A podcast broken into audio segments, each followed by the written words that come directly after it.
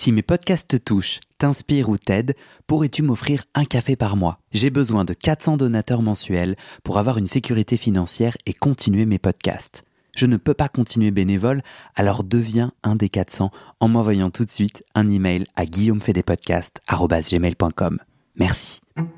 Salut, moi c'est Guillaume. J'ai fait 10 ans de psychanalyse. Un jour, je décide d'arrêter et de faire le bilan. Est-ce que la psychanalyse, ça marche? Et comment Dans ce podcast, des gens viennent chez moi me raconter leur toute dernière séance sur le divan et comment la psychanalyse les a aidés ou pas. Chaque témoignage est un chemin de vie et ses rebondissements, pas de montage, pas de coupe.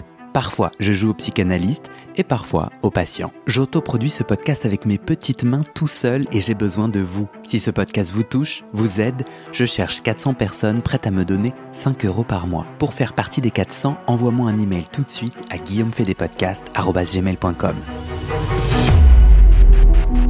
Bonne écoute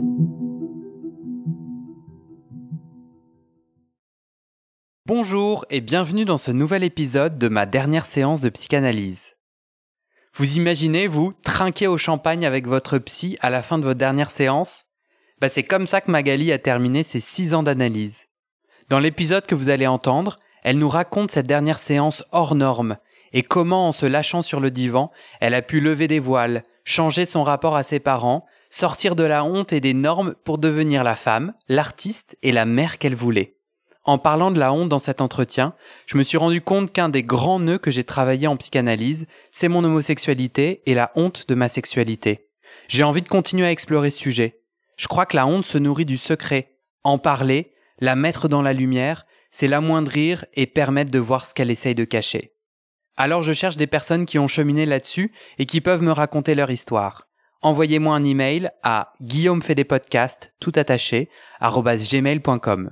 Allez, je vous souhaite une très bonne écoute et à bientôt. Salut, Salut Magali. Bonjour Guillaume. je viens de manger des graines de chia, donc j'en ai un peu euh, dans les dents. J'espère que ça va pas gêner les auditeurs et toi non plus. Euh, donc je m'appelle Magali Solinia. Euh, j'ai bientôt 45 ans. C'est un chiffre assez rigolo pour moi. Je le trouve plein d'adultisme et, euh, et donc voilà, je, je, viens à peine de finir euh, ma dernière séance de psychanalyse. Je suis maman de deux enfants euh, et je viens de Guadeloupe. Voilà, et ça fait à peu près six ans maintenant que j'habite à Fréjus dans, dans le sud de la France. Et, et c'est l'été et ça fait un bien fou. Et j'ai dormi sur un bateau cette nuit. C'était trop bien. Et tu es comédienne. et je suis comédienne, ouais. Je suis comédienne, clown, auteur de théâtre et euh, metteur en scène aussi et professeur d'art dramatique. Mais alors raconte-moi du coup comment tu as découvert le podcast? C'est ma psy en fait qui m'a envoyé le lien le lendemain qu'on a terminé euh, le travail quoi. Tu vois? Donc c'était c'est pour ça que j'ai répondu euh, présente tout de suite, tu vois. Je me suis dit bon, en plus c'est ma psy qui me l'envoie, on a fini la veille, enfin il y avait tu vois, il y avait tout qui coïncidait quoi. Et qu'est-ce qui t'a inspiré du coup à témoigner? Bah justement le la drôlerie de la fin de ma séance en fait ce qui s'est passé euh, pour ma dernière séance je vais te raconter je t'écoute. C'était quoi alors? Comment s'est passé cette dernière séance? Bah Déjà, je savais pas que c'était la dernière séance. Ça fait six ans moi que que je suis en, en analyse et à plusieurs moments, j'avais déjà, euh, on s'était déjà dit, bon, on va arrêter, on va arrêter, mais moi, j'arrivais jamais à arrêter en fait. Je revenais tout le temps, je, tu vois. Elle, elle voulait souvent, souvent me disait le travail est fait, on a bien travaillé, maintenant c'est bon. Et puis là, euh, au moment de, de prendre le rendez-vous à la fin, euh, elle me dit alors qu'est-ce qu'on fait? On reprend un rendez-vous? Et là, euh, je, je, dis bah ouais, on peut y aller, on y va et tout. Et, et en fait, avec euh, une amie à moi qui avait aussi été en analyse chez elle, on avait prévu une, une, euh, une bouteille de champagne. en fait, j'ai pas bien compris. Tu me disais, je savais pas que c'était la dernière séance. Non. Mais pour autant, tu me racontes que tu avais prévu que ça soit la dernière puisque tu avais avec ton ami une bouteille de champagne prévue. En fait, non, j'avais j'avais pas du tout prévu. Ouais, enfin, tu vois, après, tu vois, c'est un peu marrant tous ces trucs-là. Tu vois, j'avais pas du tout prévu que c'était la dernière séance. Et du coup, avec ma copine, on s'était dit bon bah qu'elle viendra avec moi euh, dans la voiture et tout ça, qu'elle attendrait pendant que moi je suis chez la psy et qu'on redescendra ensemble. Et là, je lui ai dit bah écoute, prends une bouteille de champagne parce qu'elle l'avait eu aussi en, comme analyse, parce qu'en fait, on écrit des des petites euh, des petites séquences en fait des séances psy Et on lui avait déjà envoyé quelques-unes des séquences et à chaque fois où on boit du champagne dans nos séances et tout ça. Donc si tu veux, le lien, il était là. C'était entre ce qu'on lui envoyait comme petit podcast qu'on n'a jamais diffusé hein, et, et le champagne. Donc en fait, j'avais pas prévu, mais on s'était dit allez viens, on va boire du champagne avec elle. c'est un truc un petit peu dingue, enfin tu vois. Et à un moment donné, elle me fait mais Magali, je crois vraiment qu'on a terminé et tout ça. Et là, j'ai pensé à la surprise de ma copine qui était dans la salle d'attente avec une bouteille de champagne. Et en fait, et c'était, on était les dernières en fait. Il était 8h30 du soir et je savais qu'elle avait plus personne après. Et à ce moment-là, je me suis dit, euh, je crois qu'en fait, ouais, c'est c'est la fin parce qu'il y a le champagne derrière. Et puis une fois qu'on a bu le champagne avec sa psy, est-ce que ça peut vraiment être encore notre psy, tu vois? T'as trinqué avec ta psychanalyste sur ta dernière séance. Ah là là. Je suis jaloux. Dans le cabinet où tu venais de faire six ans de psychanalyse, tu sors l'apéro. Ouais. Ah, si on n'a pas eu la même dernière séance, hein. Ah ouais. ouais, tu vois, il y a quand même un truc assez sympa, quoi. Et en plus, elle m'a, elle m'a envoyé deux, trois trucs de sa vie alors que je n'y connaissais absolument rien.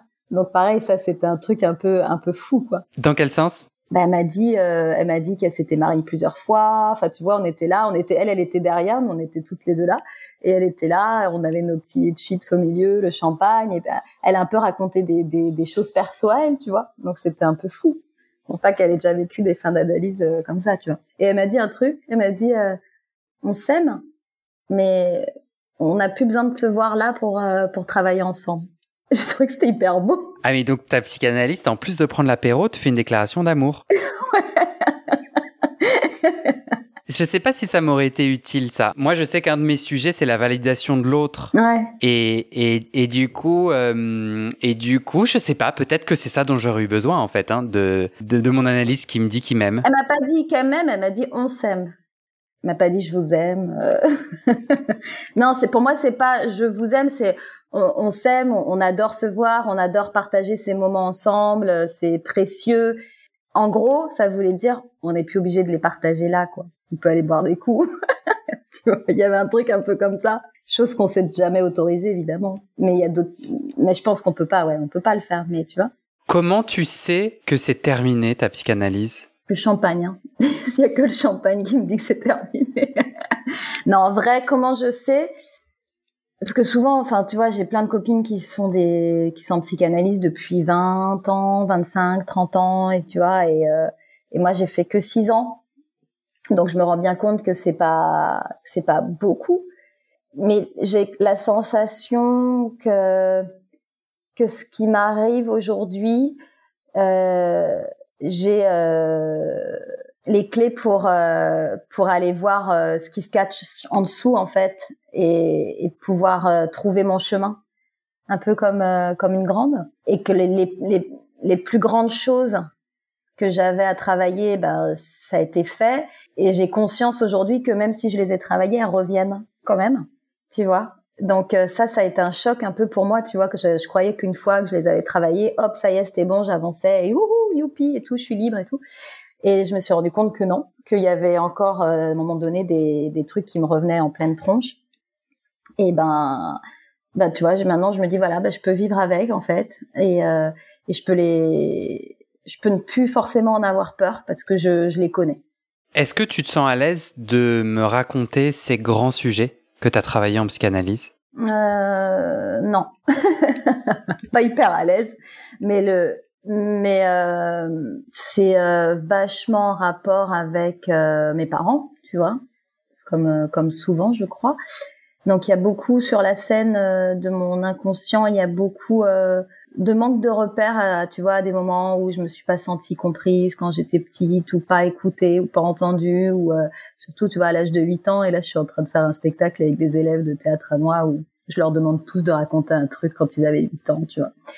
Ouais, les, les grands trucs, c'est bah, la séparation de mes parents avec des images assez fortes. Et j'ai commencé, euh, j'ai commencé par là en fait. Ce qui est cool, c'est que tout de suite, je suis rentrée euh, quand euh, au, tout début des séances. Faut quand même que je te raconte un truc qui est assez drôle.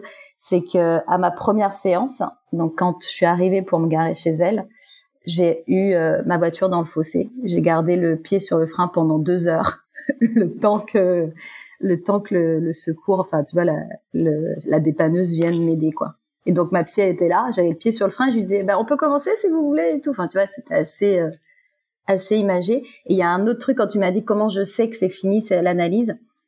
Il y a un autre truc, c'est que quand euh, j'étais sur la route, en fait, j'ai vu une voiture dans un fossé. J'ai vu des gens qui étaient en train d'ouvrir la porte et j'ai vu le mec qui était au, volant sortir de la voiture. Donc tout ça, si tu veux, ça m'a fait aussi mon petit film quand je suis quand j'allais chez la psy, je fais oula l'autre il sort du fossé et tout, euh, tu vois. C'est vrai que c'est il y a l'image du fossé, elle est assez présente, genre de sortir du fossé, euh, tu vois.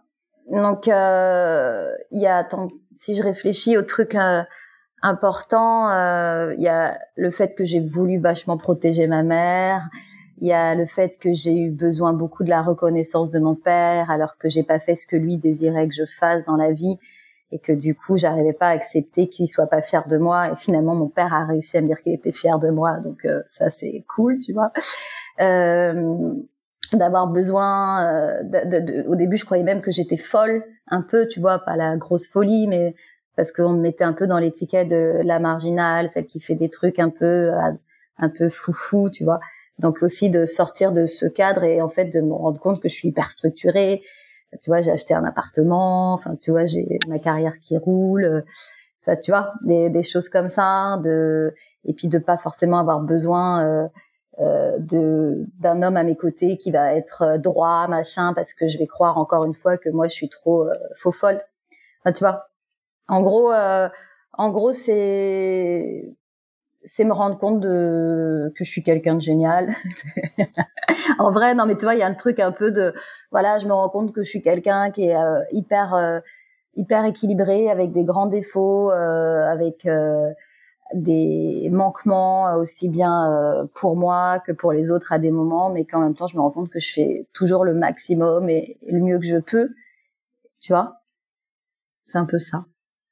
Moi, j'ai envie de comprendre comment tes six ans de psychanalyse t'ont permis de, de, de, changer ton rapport à tes parents ou à l'image que tu en avais, euh, de d'aller à la rencontre de toi euh, et de changer aussi apparemment les préjugés que tu avais euh, à propos de toi. Mm. Concrètement, comment ça a marché? Ouais, alors il y a un truc assez fou, tu vois, je me suis rendu compte que en, que sur le divan, en fait, je pouvais ne plus avoir de barrière sur vraiment ce que j'avais ressenti ou ce que je ressentais envers mes parents. Et du coup, le fait de pouvoir le lâcher, le sortir, même avec des gros mots et tout, tu vois. En fait, au moment de le faire, je me suis dit oh là là, ça va carrément même peut-être rompre mon lien euh, familial. Et en fait, pas du tout. Le fait de formuler tous mes ressentiments euh, et justement encore une fois les manquements qu'il y a eu ou quoi que j'ai ressenti euh, et ben tu vois même en traitant mes parents ben, ça m'a aidé à, mieux les à mieux les comprendre à, mieux les aimer à mieux à mieux vivre euh, ce que j'ai à vivre avec aujourd'hui. Et euh, et c'est ouais il y a, y a ça parce que là là je pense je pense à ma mère et par rapport à par rapport à mon père en fait, j'ai pas lâché l'affaire parce que ma psy à un moment donné, elle me disait vraiment non, tu peux pas, enfin vous ne pouvez pas euh, aller euh, lui demander euh, ce que lui ne peut vous offrir et tout ça par rapport à ce désir qu'il voulait que moi je sois avocate, tu vois, et tout ça. Et moi je suis comédienne, donc je réponds pas au, au désir de mon père. Et, et en fait, j'y suis quand même allée, je suis quand même allée le chercher. Et, et aujourd'hui, j'ai l'impression que j'en ai plus besoin en fait, qu'il soit fier ou pas de moi, tu vois parce que parce que bah, j'ai dépassé j'ai dépassé ce truc là quoi. Je suis une grande fille. Même si tu vois j'ai 45 ans je dis ça c'est passé l'année dernière quoi. Mais euh, mais j'ai eu besoin quand même de passer par là. Et puis après après j'ai l'impression que le truc un peu magique avec euh, avec l'analyse c'est qu'il y a tout un chemin qui se fait tout seul donc c'est pour ça que c'est un peu dur pour moi de te répondre là, c'est que ce que j'aime dans ce travail-là, c'est que je sors les choses, enfin que je sortais les choses, et que et qu'après euh, je laisse le boulot se faire quoi. Donc euh, donc euh, c'est pour ça que c'est c'est aujourd'hui assez délicat pour moi de te dire quel nœud j'ai pu défaire parce que j'ai l'impression que ça s'est fait tout seul même si j'ai travaillé au moment où j'y suis, même si j'étais en contact euh, pleinement avec mes émotions, mon cœur, que j'ai pleuré, que j'ai voilà, que j'ai sorti des, des choses et tout ça. Et une chose quand même est sûre, c'est que j'ai dit sur le divan des choses que je n'avais jamais dites avant et dont j'avais honte. Et donc le fait d'avoir pu les dire, en fait, je me suis rendu compte que c'était, il y avait, c'était pas si grave que ça. Et du coup, enfin tout ça, tu vois, c'est des voiles que j'ai pu euh, lever. Merci, c'est super chouette. Je me connecte vachement à à cette idée que en mettant des mots sur ce qui est, euh, sur ce que tu crois honteux ou sur tes colères. Hmm. Euh, il y a quelque chose qui se fait. Tu sais, moi, euh, un de mes gros sujets, un de mes gros nœuds, c'est mon homosexualité. Euh, j'ai grandi à Versailles, dans un milieu assez conservateur. Alors je dis ça parce que j'étais dans une dans un lycée catholique. J'avais aucune représentation d'homosexualité autour de moi. Hmm. On n'avait pas la télé, donc j'en avais même pas sur les écrans, mais à, l'époque, enfin, tu vois, je suis né en 86, ça, ça, ça n'existait pas. Et euh, vraiment ce lien entre homosexualité et honte, je l'ai et donc sexualité et honte, je hmm. l'ai vachement travaillé sur le divan.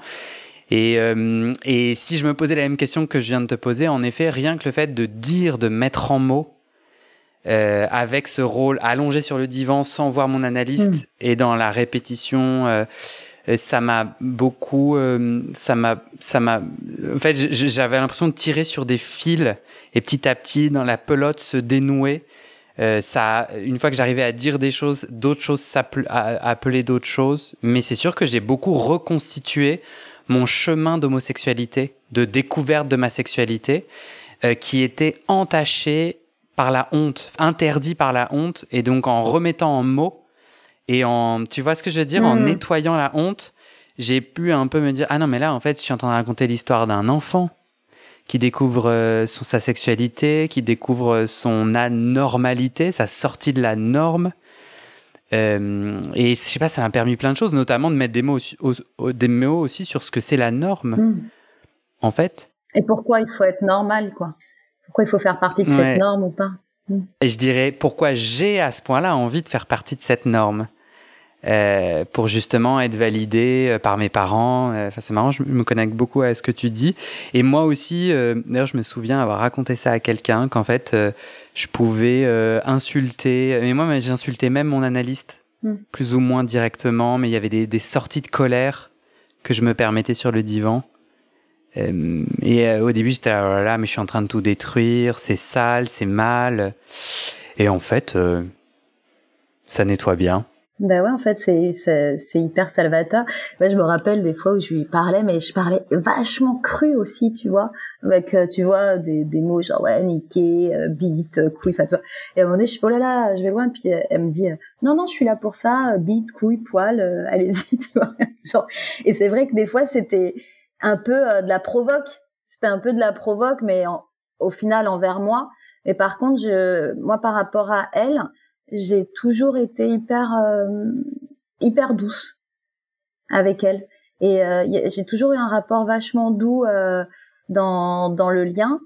Et la première fois quand on s'est vu par contre j'étais en face d'elle. Et elle m'a dit la, dès la semaine prochaine voilà, quand je suis quand, la deuxième fois après le fossé quand j'étais en face d'elle elle m'a dit la prochaine fois je vous je vous allongerai parce qu'en face de moi vous êtes trop forte.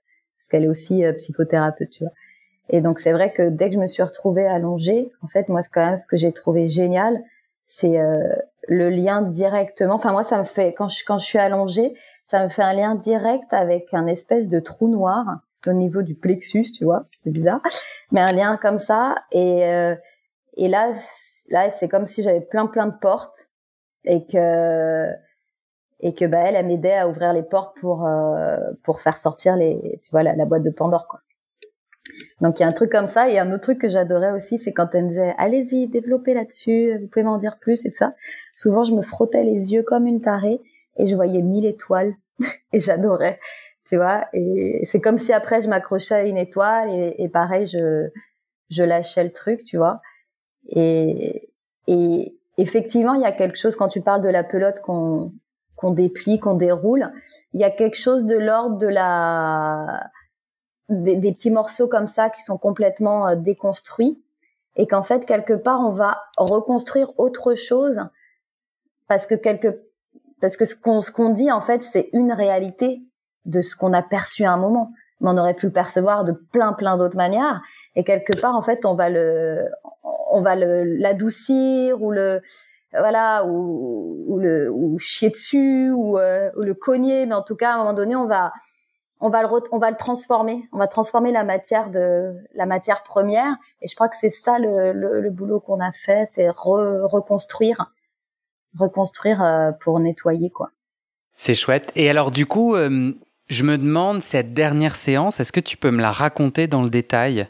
Il y avait quelque chose de l'ordre euh, du sentimental. Et puis il y avait un truc un peu lié aussi le fait qu'en ce moment je, fais vachement, parce que c'était il y a pas longtemps, je fais vachement de méditation.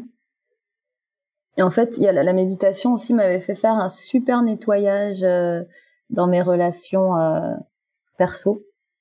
Et donc j'en étais un peu là. J'étais dans, j'étais dans les relations. Ah oui, j'étais dans les relations perso.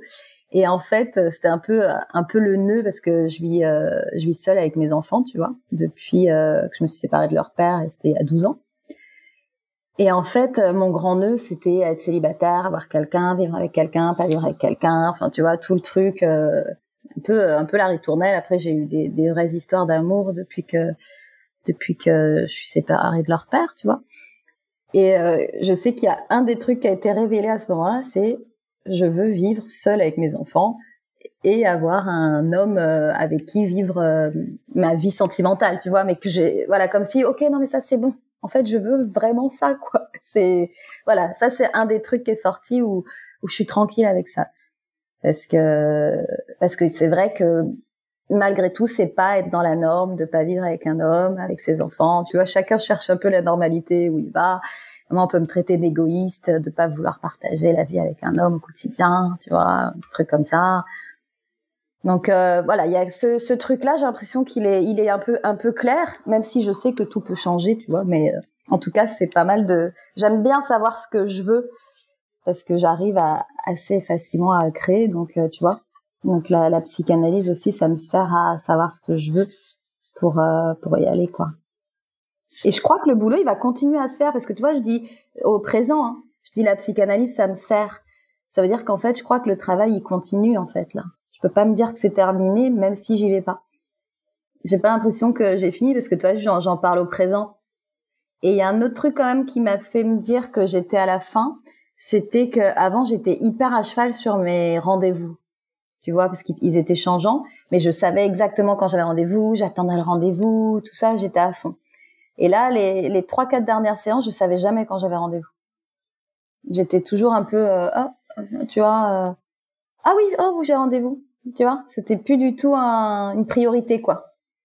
Mais comment savoir la différence entre j'arrête parce que je suis arrivé là où j'avais envie d'arriver et j'arrête parce que on arrive à un niveau qui me défie trop et je ne devrais pas arrêter, je devrais continuer à creuser parce que je tiens quelque chose, mais c'est trop dur. Non, c'est Et donc j'arrête. Non, moi là, c'est pas ça. Moi, je suis vraiment allée creuser. Euh, tu vois, j'ai jamais, euh, enfin jamais. Non, c'est pas vrai. Mais la majeure partie des séances, j'y suis allée, tu vois. J'y suis allée vraiment parce que je pense que par rapport à mon métier, c'est plus facile aussi, peut-être, tu vois, je sais pas, hein, mais d'aller chercher les émotions, de, de, tu vois, puis j'ai une partie de moi qui arrive aussi bien à aller pleurer qu'à rire, tu vois. Donc il y a un truc où j'ai pas peur d'y aller parce que je sais que l'émotion elle va pas me dominer euh, éternellement quoi. Donc du coup j'ai non je, je je dis pas que le travail est fini à vie parce que ça se peut que je reprenne, tu vois. Et en plus euh, il y a il y a un vrai plaisir, il y a il y a peut-être même une addiction, mais en tout cas c'est pas une fuite, ça c'est sûr. Là, aujourd'hui, tu as fait six années d'enquête psychanalytique. Est-ce que tu aurais un conseil à te donner à la toi qui n'a pas encore commencé la psychanalyse, qui va commencer la psychanalyse? Ouais, bah, le conseil, c'est vas-y vite, perds pas une seconde. vas-y, vas-y, vas-y, vas-y, vas-y.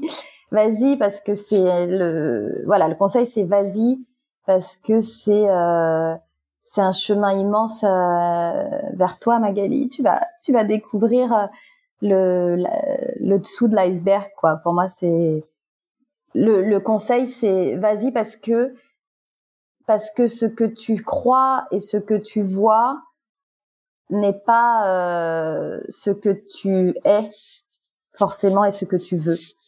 Et donc le lien entre euh, ce que tu, ce qui peut te pousser à et ce dont vraiment euh, tu as envie, quoi. Super chouette. Hmm. Merci Magali. Merci à toi Guillaume. C'est cool, hein, c'était sympa. C'était sympa, tu vois, j'ai sorti des trucs euh, vraiment de manière hyper spontanée et, et sans réfléchir. Donc c'est bien, on verra ce que ça donne, tu vois. Et c'est la fin de cet épisode. Vérifiez dès maintenant si la suite est déjà publiée. Sinon, vous pouvez vous abonner à ce podcast sur votre plateforme d'écoute pour être alerté dès la sortie des nouveaux épisodes. Et si vous aimez les témoignages intimes comme celui que vous venez d'écouter, j'ai deux autres podcasts qui pourraient bien vous plaire. Je vous les présente. Histoire de devenir moi. Ça, c'est un podcast dans lequel des gens ordinaires me racontent un tournant déterminant pris dans leur vie. Ils racontent le déclic qui a tout changé et comment ils sont devenus un peu plus eux-mêmes. Comment devenir sexuellement épanoui? Ça, c'est un podcast dans lequel des hommes, gays, bi ou queer, racontent leur chemin de sexualité et comment ils tentent de s'épanouir face aux normes. Alors pour écouter ces podcasts, vous pouvez tout simplement taper les titres dans la barre de recherche de votre plateforme d'écoute. Mais je vous mets aussi dans le descriptif de cet épisode les liens pour écouter ces podcasts et les liens de mes réseaux sociaux pour découvrir les coulisses de mon aventure de podcasteur et aussi la page de dons pour soutenir mon travail et mes podcasts. En tout cas, n'hésitez pas à m'envoyer vos retours et vos réactions à guillaumefedepodcast.com ou sur mes réseaux sociaux. Ça me motive énormément de savoir que ces histoires naviguent et résonnent, ou pas d'ailleurs. Allez, merci pour votre écoute et à très bientôt dans vos oreilles.